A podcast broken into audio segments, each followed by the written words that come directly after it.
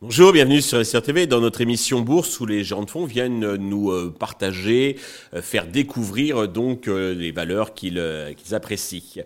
Aujourd'hui en visio depuis Londres, c'est Antonio Roman Portfolio Manager chez Axiom Alternative Investment qui nous a rejoint. Antonio, bonjour. Bonjour Stéphane. Eh bien, commençons, si vous voulez bien, peut-être par dire deux mots sur votre maison. Alors, Axiom AI est une société de gestion spécialisée sur les valeurs financières européennes. Euh, on gère euh, environ 2,5 milliards d'euros. Euh, on est 30 employés répartis entre Londres, Paris et Genève. C'est une société qui a été créée en, en 2010, donc au cœur de la crise financière, euh, au vu des opportunités que le marché de la dette subordonnée financière offrait à l'époque. Il y avait beaucoup de dislocations, des titres qui traitaient sur des valeurs extrêmement stressées. Donc euh, euh, David Benamou et Jérôme Legras, deux, anciens managers de la Société Générale, ont, lancé euh, Axiom. la société s'est étendue progressivement sur toute la capital structure des, euh, des valeurs financières, donc banques, assurances et euh, sociétés de services d'investissement, que ce soit sur la dette subordonnée euh, la plus junior, donc on parle des COCO, des AT1, ou la dette plus senior, euh, ou les actions euh, de banques ou d'assureurs. Parfait. Alors, la première valeur que vous avez choisi de nous présenter, c'est NatWest, l'ex, l'ancienne euh, Royal Bank of Scotland. Tout à fait. Donc, pour, pour les anciens, NatWest, c'était RBS à l'époque, et, en 2008, hein, ça a été racheté par l'État anglais pour éviter la, la, faillite. Donc, depuis, la banque s'est extrêmement normalisée. C'est intéressant d'avoir du NetWest en portefeuille aujourd'hui après une année 2022, euh, 2023 euh, particulièrement difficile, donc un titre qui finit euh, à moins 25% en 2023 pour différentes raisons. Euh, un scandale avec Nigel Farage, hein, le, le, leader du parti euh, euh UKIP euh, au UK, qui, qui était très médiatique hein, pendant l'épisode du, du, Brexit. Donc, ils lui ont fermé son compte, c'est ça Exactement, ils ont voulu lui fermer son compte. Finalement, ils n'ont pas réussi à lui fermer son compte. Et là, du coup, la CEO a été forcée à faire ses bagages. Et ensuite, il y a eu des histoires de mauvaise communication financière.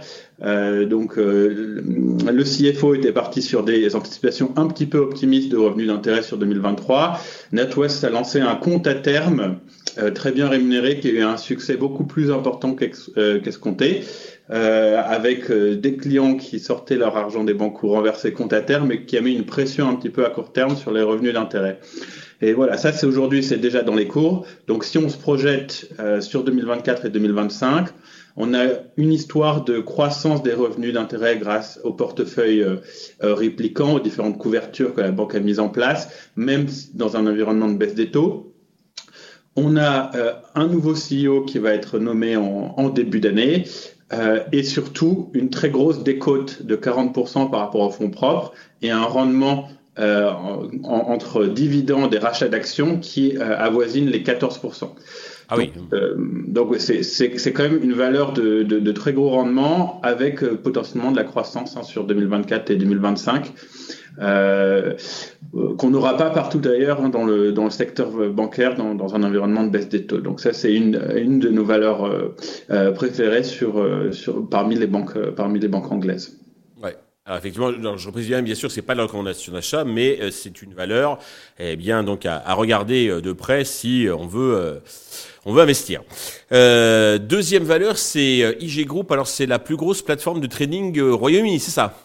Voilà. Euh, alors, on, je, vous, je, vous, conseille que un des, où je, je, parle uniquement, pardon, de valeur du, du secteur financier, car c'est notre domaine d'expertise. Mmh. Et alors, IG Group, on sort un petit peu de la banque pour aller vers euh, des activités un peu moins traditionnelles. Donc là, on parle de, de, de, de trading euh, retail. En fait, les plateformes de, euh, de trading que, que vos amis peuvent utiliser pour, pour s'amuser sur les marchés. Et là, la particularité, c'est avec du levier.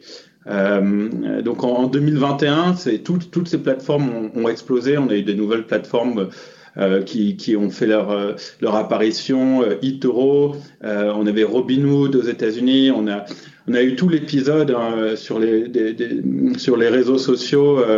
Euh, de la lutte entre les, entre les hedge funds et les investisseurs retail euh, en 2021, qui a, qui a même fait un film Dumb Money.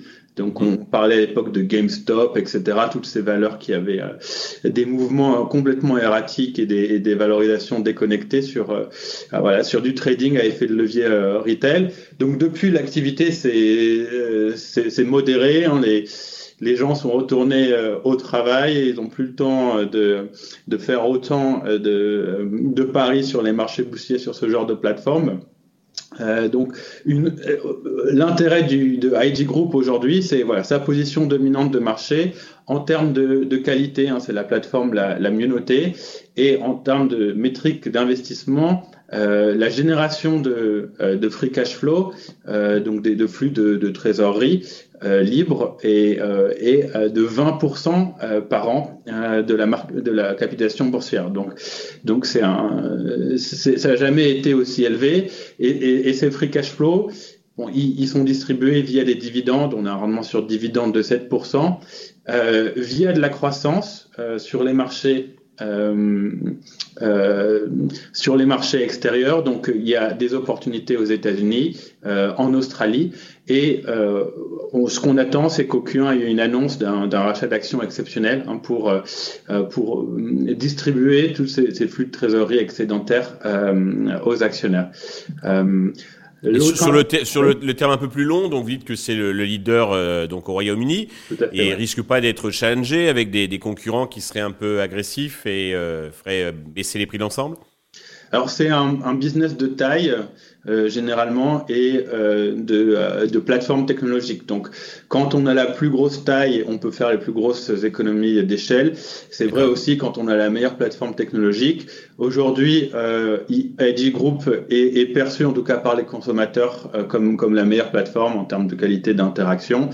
Ils ont cet effet de taille. Le risque à long terme, disons plutôt sur cette valeur, c'est euh, la, réglementation. Donc, on a un environnement réglementaire qui, est très changeant, très dynamique hein, pour euh, pour ces plateformes de trading, euh, avec par exemple des, règles sur le, le niveau d'effet de levier. Donc, une année, le régulateur va être confortable avec un levier de 10, l'année suivante, finalement, ce sera 5, et puis en fait, ça bouge et ce sera 20. Et il y a aussi la, fiscalité qui peut changer. Donc aujourd'hui, les gains au Royaume-Uni sur les sur ce qu'on appelle les CFD, les Contracts for Differences, ne sont pas taxés. Euh, donc, donc, donc, ça aussi, ça peut inciter les, les, les, particuliers à, à privilégier ce, ce, genre de support. Ça, ça, ça, ça, peut changer dans certains pays, certaines années ça euh, ça change. Donc c'est plus disons la mobilité de euh, l'environnement réglementaire qui, euh, qui, qui, qui est un risque, je pense. Parfait. Euh, troisième et dernière valeur, alors on reste dans l'univers euh, financier, c'est plus de la banque, c'est plus du trading, c'est de l'assurance, un assurance, voilà. un assureur hollandais, c'est NN Group, ça. Donc là, c'est euh, une valeur à dormir debout. Euh, donc c'est l'avantage de, de, de, cette valeur. Donc c'est un des leaders en, en assurance aux Pays-Bas. Ils sont premiers en assurance vie et, et, et troisième en assurance non-vie. Euh, pourquoi NN maintenant? C'est parce que pendant longtemps, le cours a été plombé euh, par euh, des risques de sanctions sur et d'amendes suite aux, aux, affaires des ce qu'on appelle les Walker Police en néerlandais. Donc je ne sais pas si je le prononce correctement, mais c'est dans les années 90 et début des années 2000 des polices d'assurance euh, qui était euh, qui avait beaucoup trop de frais, euh, donc avec des frais cachés, et ça a fait un grand scandale aux Pays-Bas.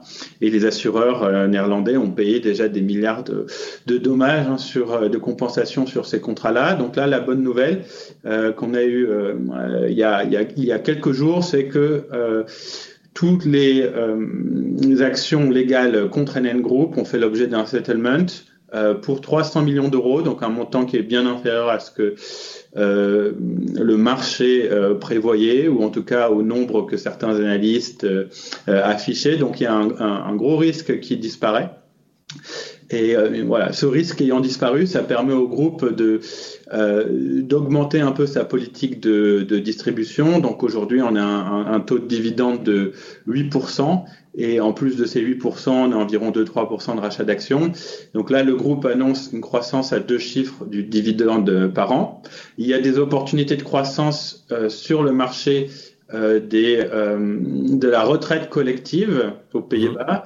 Donc il y a une loi qui est passée qui a dit bon maintenant euh, les les, les retraites collectives à, à paiement garanti quelque part c'est c'est terminé. Maintenant c'est ça on passe sur un régime de, de cotisation fixe. Et on puis ensuite on verra ce que vous aurez à, à, la fin pour votre retraite. Mais donc ça ça va inciter les les entreprises à passer par des assureurs pour, euh, pour, pour gérer leur, leur, leur, leur, régime de pension. Donc ça, c'est euh, une opportunité de croissance. Donc, dans les trois valeurs qu'on a données, elles ont toutes un peu euh, deux caractéristiques. C'est des rendements très élevés et une, une croissance positive sur, sur les deux, trois années à venir.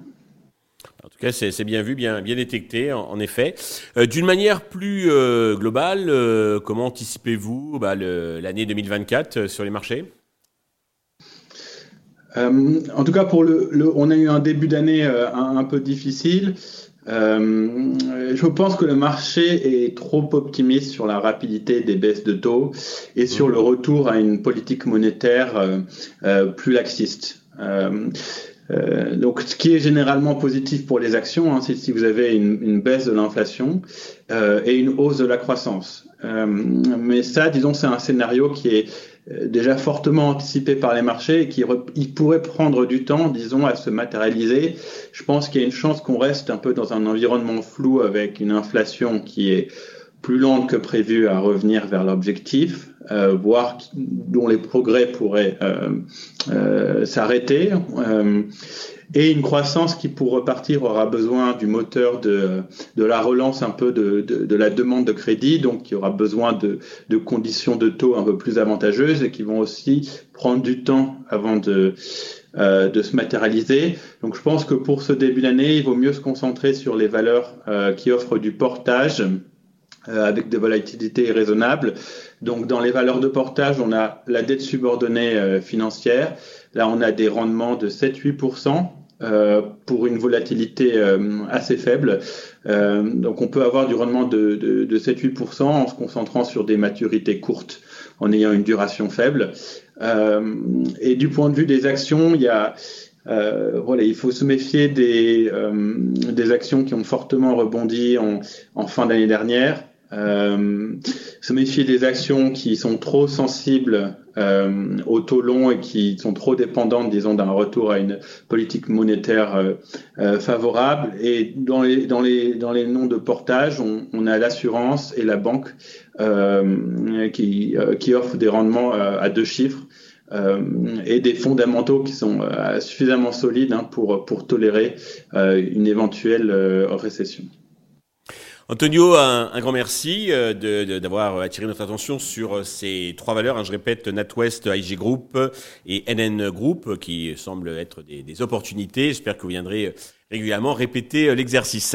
Merci, à vous, Stéphane. Merci à tous de nous avoir suivis. Je vous donne rendez-vous très vite sur Investor TV avec de nouveaux gérants et de, nouveaux, de nouvelles valeurs.